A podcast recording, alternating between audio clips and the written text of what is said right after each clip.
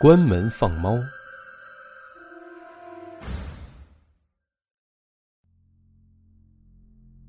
虽然办理了加急手续，但过户的事一直到上个星期才弄完。然后他便带着自己的猫搬了进来。你真是被爱情冲昏了头脑啊！陈东说着，他将这套闹鬼的房子卖给你，摆明了是不可能跟你有任何发展了。大龙的脸色变了变，苦笑道：“ 可是我买的时候又不知道这房子里闹鬼，只不过他好不容易将这套房子卖掉，应该已经从那几个鬼手中逃脱了，我可不想再把他卷进来。”他的话刚说完，手机就响了起来。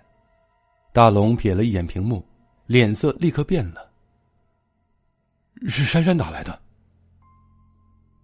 该不会他已经猜到你遇到鬼了，所以特地打电话慰问你的吧？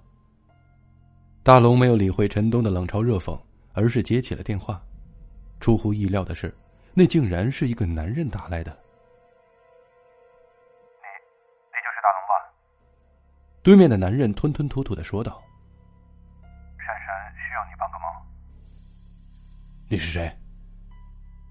我是她男朋友。”大龙沉默了几秒钟，然后用力将手机摔到了地上。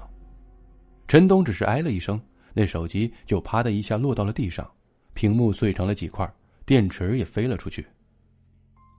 彪哥，你说的对，我跟他根本一点发展下去的可能都没有。刚才那个电话。竟然是她男朋友打来的，她一直跟我说她自己是单身。大龙咬牙切齿的说道：“你倒是听听他找你什么事儿啊？”哼，以后他的任何事情都与我无关，被他耍了这么久，我不玩了。大龙怒吼道：“哎，动动你的脑子，如果真和你无关的话，他为什么要用珊珊的手机给你打电话？”陈东也激动起来。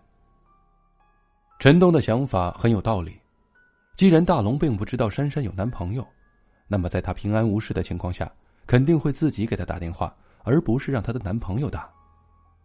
有一些女孩子为了获得被许多男孩子关注、恭维的快感，会想方设法隐藏自己已经有男朋友的事实。更没有道德一点的，会暗示这些备胎给自己买各种昂贵的东西。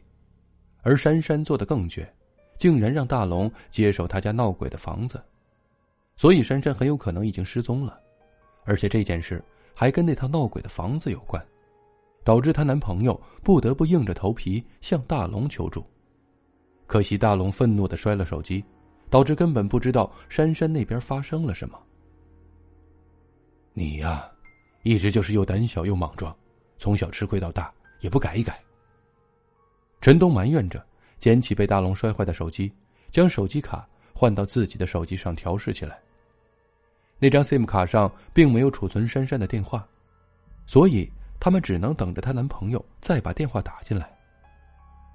可是他们等了好一会儿，手机也没响。咱们快跑吧，别让那个鬼再找到咱们。”大龙说道。“跑倒是可以。”问题是，那个珊珊把房子卖掉后还是出事儿了，这就说明逃走不见得就能解决问题。如果那个鬼想找你的话，跑也没用。那那怎么办？难道再回到鬼屋里去？陈东在地上慢慢的走着，摸着下巴，分析着目前的状况。你的房子里有三个鬼，其中两个被困在墙里面，另外一个则想方设法的让你知道房子里不光住着你一个。房子的前主人珊珊可能失踪了，她的男朋友打来电话。大龙突然插嘴道：“我觉得那电话未必是她男朋友打的。珊珊有两部手机，一部很贵，用来显摆和玩游戏；另一部很便宜，但是待机时间长的就用来接打电话。如果是那个鬼拿到了她的另一部手机，就可以冒充她男朋友了。如果你没有摔掉电话的话，对方就会要求你帮忙找到。”或者救出珊珊。陈东顺着大龙的话分析道：“那你要么去他那里寻找蛛丝马迹，要么就得回到你自己的房子里。他让我知道房子里有鬼，我知道后必然跑掉。现在，现在他又花心思把我骗回去，那他干脆就不让我知道房子里闹鬼不就得了？这鬼的脑子有毛病吧？陈东打了一个响指，说道：“他的脑子没毛病，他的目的是让你把猫放回去。”陈东继续说道：“最开始他的本意是把你吓跑，然后把猫留下。他摸清楚了你是一个胆小又鲁莽的人，这样你在知道闹鬼后，肯定第一时间会选择逃跑，根本顾不上自己的猫。但他没想到我来了，然后。”我在离开的时候，又把你家的大白给抱走了，这跟他的某个计划不符，所以他才事先藏起了手机给你打电话，骗你回去。我想这一次他肯定会弄出点什么幺蛾子来，想方设法的让咱俩把猫留下。可是他要猫干什么？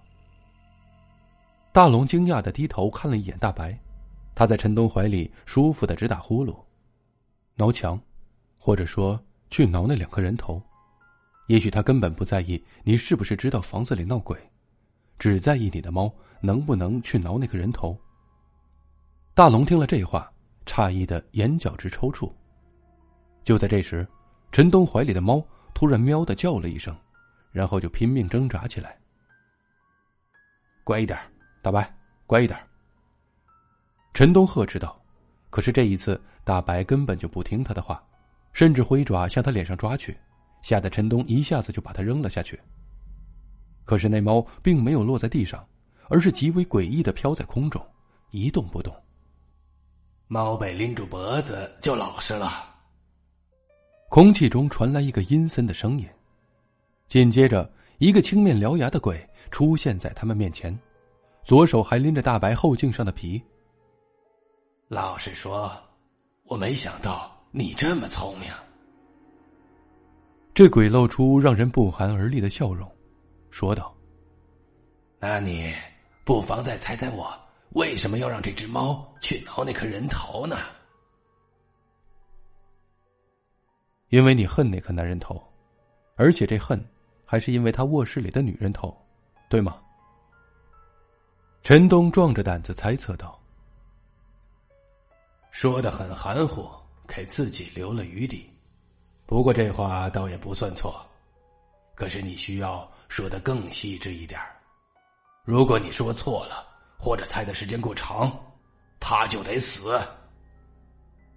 说着，他一把抓住大龙的脖子，慢慢的收紧自己的手指。大龙拼命挣扎，憋得满脸通红。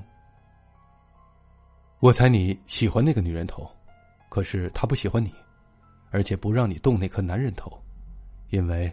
她是女人头的爱人，所以你只能放猫去挠那男人头，这样就不算违背他的话了。